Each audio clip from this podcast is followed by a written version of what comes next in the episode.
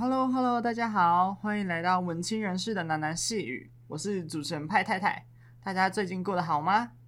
好，那这周呢，想要跟大家介绍书之前，要跟大家闲聊的主题是伤口。对，就是伤口。关于伤口，我觉得呢，就是人在成长的时间呐、在这个说长不长，然后说短也不算短的二十年间。一定，想必大家一定会有遇到一些狂喜的、悲伤的，或者是厌令人厌倦的小事情嘛。那一定也有一些事情呢，是像利刃一样，慢慢的划伤自己的心，任由像玫瑰花瓣般如此红艳的鲜血从心脏流出来。那为什么我要就是这么这么唯美的讲出伤口呢？因为我觉得其实伤伤口是血腥的。但是你能说受伤的状态是不唯美，甚至是不美的吗？我反倒觉得，就是因为有受伤的经历，才能在这么长久的人生里有着如此深刻的感觉，提醒自己还活着吧。对，那接下来呢，我来分享一下，就是关于我自己的故事。好了，那这个是只有我在，就是文青人生的秘密。秘密基地，文青人士的喃喃细语，这个秘密基地呢，我才敢就是勇敢的把它说出来了。呃，在此之前呢，我觉得有一些伤口，就是它不是已经痊愈了，它能被拿出来讲，是因为因为我自己觉得就是时候到了，是时候该让它慢慢的痊愈，慢慢的烘干它。对，那接下来我想要分享一下我自己的经那个经历。那大概是五年前吧，就是那一年，大概十五岁，我刚上国二，大家知道吗？就是那是一个觉得自己的小小世界正要起飞的年代，就是什么天马行空的梦梦想都做过。那我那个时候呢，就看了少女时代还有 XO 的影片，不知道大家知不知道？反正就是一个韩国的蛮知名的团体这样。然后我就觉得，天哪，真的太帅了！我也想要就是跟他们一样。站在就是镁光灯底下，然后享受大家给我就是很热烈的掌声。老实说，我觉得我会有这个梦想呢，是因为我蛮缺爱的。就是通常啊，我觉得呃越缺越越匮乏的东西，就会越渴望拥有。好，反正这不是重点。就是那个时候呢，我以为就是我很渴望什么事情的时候，全世界都会来帮我。所以我就决定要把这个新鲜的、热腾腾的梦想告诉我的爸妈。结果就是出乎意料的，就是我爸妈反而把我痛骂一顿，然后讲了一些蛮恶毒的话，比如说：“哦，就你长这样，凭什么跟别人比？”然后就是不要再做白日梦了。就是其实那个时候我能懂为什么他们会想要叫我放弃，就是原因是因为想要让我好好的。专注在课业上，然后考考一所好的高中，考一所好的大学，有有一个好的工作。那从那个时候开始呢，我就每天被洗脑，洗脑要好好读书，不要想一些有的没的。然后我那个时候觉得很受不了，就是他们他们只会用一些很嘲讽、很咒骂的语气，就是来咒骂我。那这些言语呢，就会像是毛絮一样，就是重重的压在我的身上。再加上我在学校其实也没有过得非常好，也是因为性别气质的关系被骂娘娘腔啊，什么死 gay 啊之类的。但是这些事情啊，就是霸凌啊，然后就是生活上的烦恼，我开始不再诉说给任何人听了，因为我觉得就是连我最可靠的父母都没有办法理解我了。那这个世界上唯一能依靠的也就只有自己了。于是从那个时候，我开始一个人放学回家，一个人吃饭，一个人看电影，然后久而久之，我就变成一个很寂寞的人了。那寂寞呢，在深夜里啊，会拉成一条细细的线，然后默默绑住匮乏的人们。然后我觉得这也像斧头一样，它就是寂寞会像斧头一样，就是在人的身上凿洞，凿一些深不见底的洞。那为了要填满这些伤口呢，我开始寻找能给我温热温暖的陌生人，然后在做爱的时候，是唯一能这么坦诚面对一个人的时候。就是我那个时候想到的解决方法是这样。但是我忘了，脱了对方的衣服呢，不代表脱了他的心。做爱的时候，彼此大口大口的呻吟，还有喘息。那这个时候，就是他在下面动嘛，那我会忍不住望进对方的瞳孔里。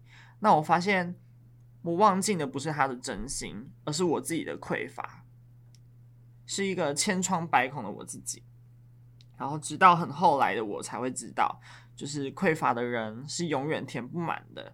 匮乏的人在小小年纪偷尝了禁果。以为就是吃了果实能能够解点渴，但是我没有意料到的是，这这件事情反而让我自己更渴了。那好几好几个夜里啊，我都躲在棉被自己在那边哭，然后哭自己像极了泄欲玩玩具，哭这个世界上只有自己能相信了。那个时候我是痛的，但老实说，就是现在的我仍然是匮乏的。那不同的是呢，我开始在上大学的时候，开始慢慢治疗这个尘封已久的伤口，例如写作，例如这个广播电台，例如文青人士的喃喃细语，然后直到，反正呢，我现在还在慢慢处理这个老伤口。那直到我处理好老伤口呢，我会再跟大家说我的感想。好了，好了，好啦，先聊那么久，我觉得好像有点太沉重了，就是，唉。人生呐、好啦，我们先来听一首歌好了。这首歌呢是柯智堂的《给你》。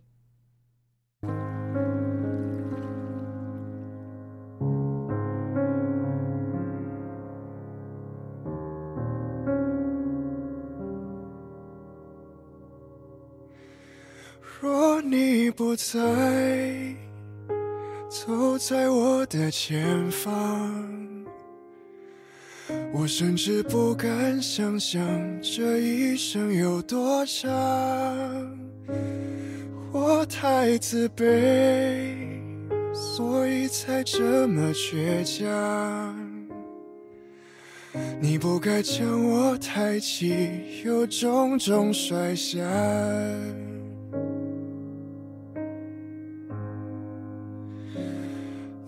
的责备。总在我预料之下，而落在旧伤痕上，都已经不痛不痒。你的离去，却让我来不及提防，最后我们连悲伤也像是随便一样。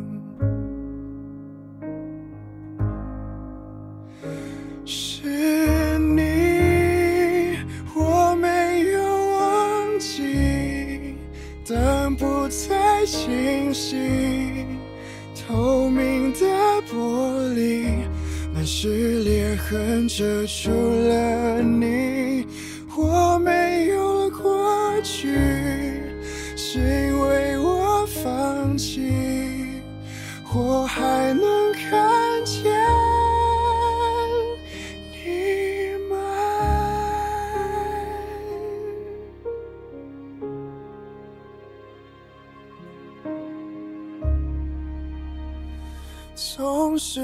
说着自言自语般的话，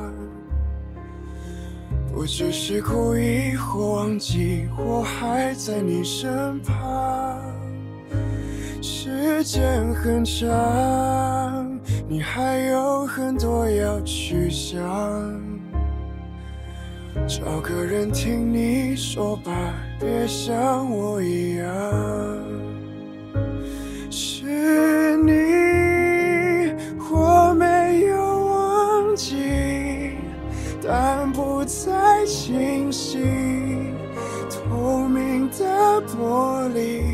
满是裂痕遮住了你。我没有过去，是因为我放弃，我再看不见。昨天我想到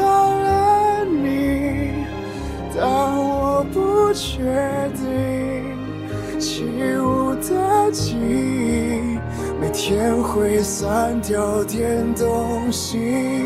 我没有了过去，是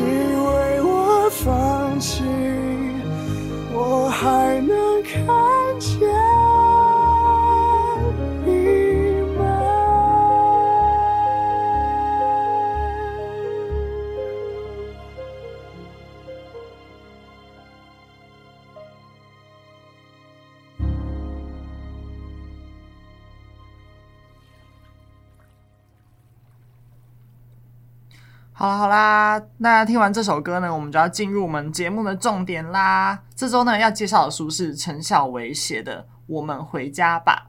那这本书很特别，就是是我高中好朋友送给我的生日礼物。然后从封面呢到从封面到概念的设计啊，到书里的文字，我都超级无敌喜欢的。就是我的高中朋友很懂我很喜欢什么样的文字，所以我觉得它很特别的一点是啊，就是他把每一篇文章都设计成一个时刻。例如第一章的告别呢，就被设计是午夜的十二点到凌晨的三点。那每一章的每一篇文章呢，也被设计成一个特别的时刻。我觉得这这点蛮特别的，这样。然后我也很喜欢这本书的文字，它它里面的文字呢是非常的浅显易懂的。然后也也不会有太多的很深的譬喻或者是象征修辞，就是他要传，可是他要传达的意义呢，却藏在这这些很浅显易懂的文字底下，然后一针见血。那这个血喷出来的时候呢，就会让人有一种回甘就像现泡的余韵感这样。那整本书呢，分为三个时间段，第一个时间呢是午夜的十二点到凌晨三点钟。那章节的名字叫做告别。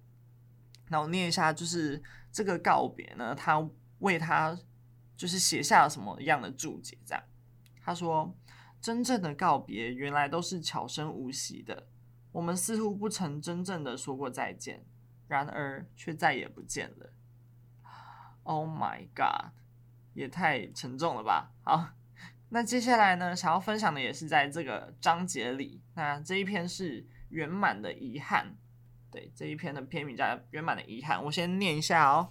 好，来翻个书，六十二。好，圆满的遗憾，我要开始念了。他是居无定所的，父母随着哥哥移民加拿大，他因为工作选择留在原来的地方，家里的房子只剩下他自己一个人住。旧家是两间公寓打通的，宽敞舒适。但一个人住在大房子太可怕了，他索性将房子卖了，开始流浪的生活。他喜欢搬家，十多年内搬了许多的许多的地方，唯一没变的只有电话号码。无论多么喜欢改变的人，也依然有不变的坚持。他的电他的电话号码是旧家的家用电话，无论搬到哪，他都用这个号码。他在等一个人。那个时候手机没那么普遍，他找我都是打我家电话的。直至去年他放弃了，搬到新居后，他没再保留那个电话号码。搬家那天是周末，忙了一日，深夜时分他饿得发慌，下楼到便利商店买东西吃。刚进店里便看到有个男人在翻杂志，是他。世事永远难以预料，他为了一个人保留了十多年的电话号码。直到他决定放弃的那刻，他又重遇了这个人。只是重遇并没有让故事延续。他安静地离开便利商店，等了十多年，就这样离开，不会有遗憾吗？我问他：“你等过一个人吗？”我等过。对你而言，等待是什么？我想给自己一个理由不离开。我回答：“你比较无私，比起你，我是很自私的。”我的等待是用来自我折磨，用十多年的时间折磨自己，只为忘掉一个人。停掉号码时，我还是有所犹豫，我不知道自己是否真的忘记他了。直到再见到他那刻，我心中有所笃定了，我知道自己不必再等。用十多年来忘掉一个人，已经是种无私了。或许吧，现在的我没有办法再这么爱一个人。用十多年的点等待与思念来平掉一份一份爱，的确是漫长的折磨。如果没有彻底绝望了心境，是无法挨过的。在绝望里深爱一个人必然是无私的。然而，世间所有的痛苦都有尽头，人只能尽己所能的走到最终。他的等待已经结束了，命运安排他们重遇，只是为了让故事画下一个确切的句点。句点是一个圆，所有的圆满里皆有一个遗憾的空洞。哇，我不知道哎、我觉得我读完这一篇的时候，我会有一种。很就是其实知道他们的悲伤已经过了那个最极端的值，可是，在女主角一直在等他的时候，反而会有一种莫名的孤单、莫名的空洞的感觉。对，那这个空洞呢，他作者在里面把它想象成一个圆，那每一个圆圆满里面都会有一个遗憾。那读完的时候呢，我同时也会觉得这是一个关于释怀的故事。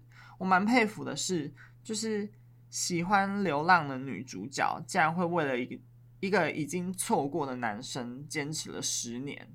哎，十年哎，十年也不是一个小的数字。如果是我的话，我应该就是半年就结束了。对，那留下的号号码呢，也不是就是因为留恋这个男人而留下这个号码，而是为了折磨自己，就是用残忍的方式努力忘掉对方。我觉得这样的手段。我觉得这种爱啊，其实是已经有点变质了，就是它不是一个健康，不是一个对等的关系。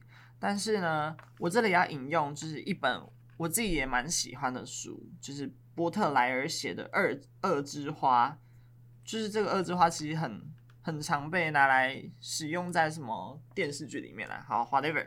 好，那我要就是在波特莱尔的《二之花》里面呢，就是有讲过啊，就是最美的花是从。是从顶端，然后坠坠落到谷底，然后再从迂腐中生长出来的。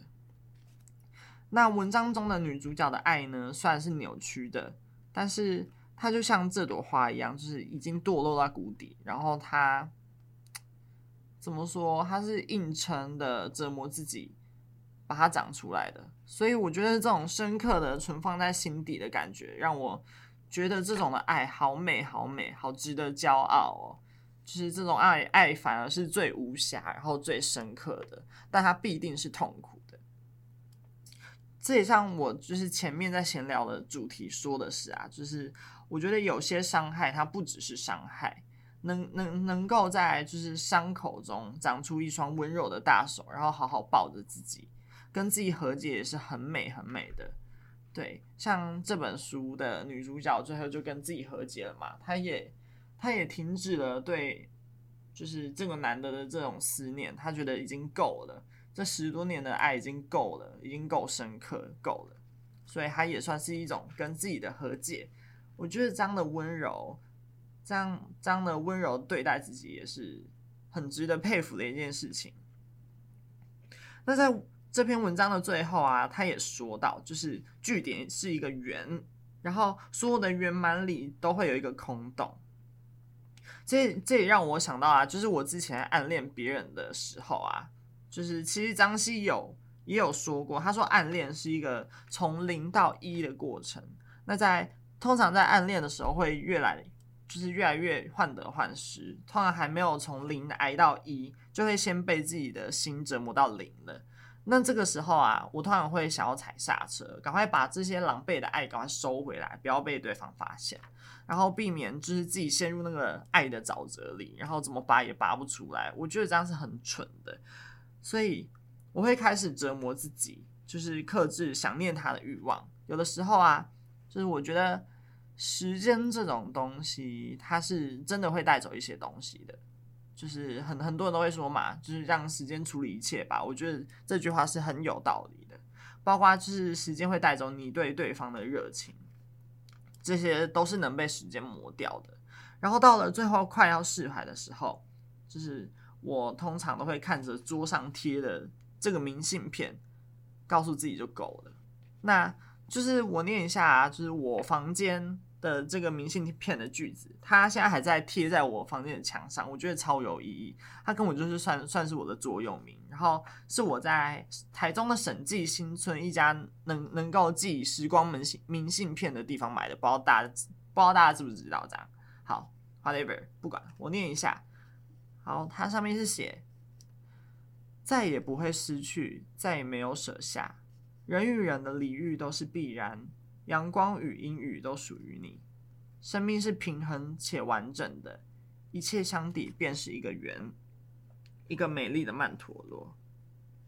嗯，相信，好，我就不再多做解释。相信就是这则故事就到这边，然后，嗯，让大家有一种隽永。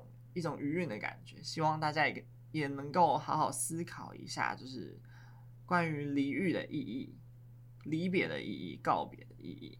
好，那我们先来再来听一首歌，这首歌呢是柯智堂的《你不真的想流浪》。流浪的旅人同样歌唱着，却不再流浪。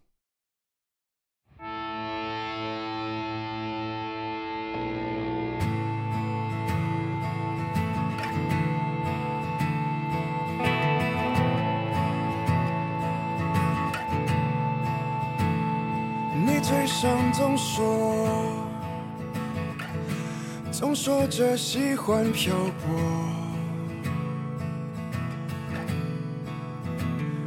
我早就看透。其实向往着停留，但你停下时，总留不住美好，只好就飘。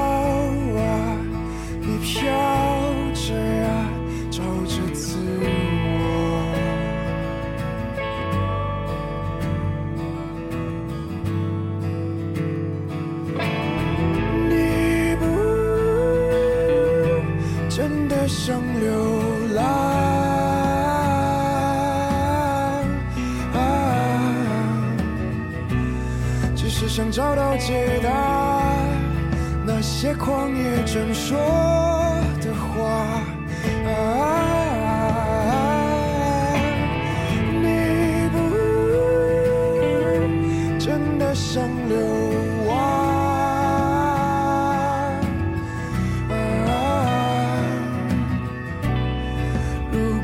停下，我也想停下陪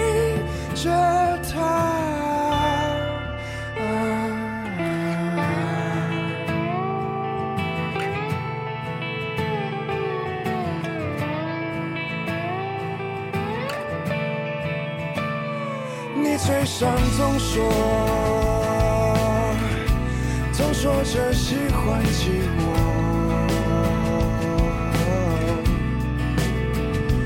我知道，其实你向往着去犯错，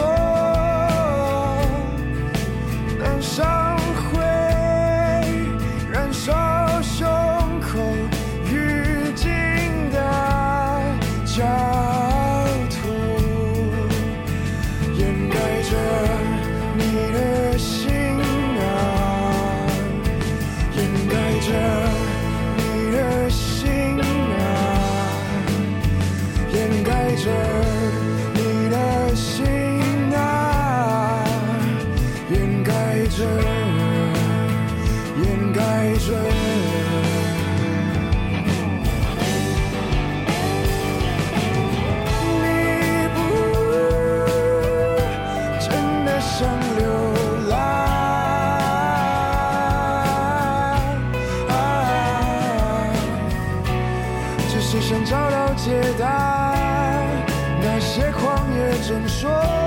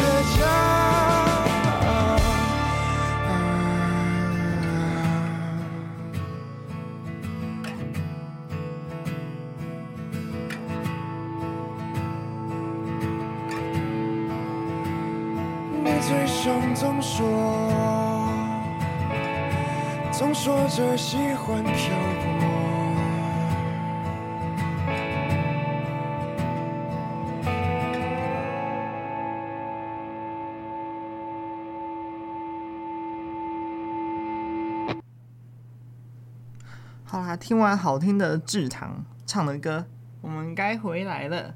那接下来呢，我想要介绍的是，就是其中我也很喜欢的一篇，那它是放在最后一个章节的。然后这一篇的主题呢，叫做逃离。先念一下：某一天下班后，他搭上电车准备回家。电车到站时，他站在车门前准备踏出去时，却犹豫了。他走下车，转而搭上另另一个方向的电车，前往另外一个城市。接着又搭上另外一班车，再到另一个城市。一班又一班的电车，一个又一个的城市，他就这样离家出走，一走就是三十多年。离家出走的时候，他四十多岁了。他的妻子在三十八岁时失去了丈夫，他的儿子在十六岁那年失去了父亲。他的儿子再次见到他时，却无法责怪他。如今，他儿子也年近五十了。每日醒来，他与当年的父亲一样，搭电车到市中心的公司上班，忙碌到晚上七八点，又搭电车回家。周而复始，他的生活似乎在一班电车与另外一班电车之间往往复循环。他渐渐懂得父亲当年为什么会离家出走。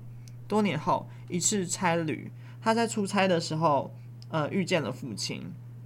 他一眼就认出了父亲，父亲几乎没有改变，除了发色变得灰白，而面容多了些许皱纹，身形圆润了些。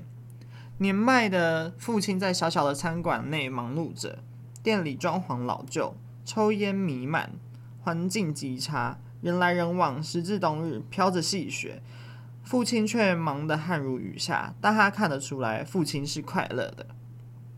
父亲脸上挂着是他过去未曾在父亲脸上看过的笑容，他懂得那那样的微笑，没有早一步，没有晚一步，他已到父亲离家时的年纪，他在这样的年纪重遇了父亲，如今的他生活在父亲曾经的生活里，他看见父亲的同时，也看见了自己。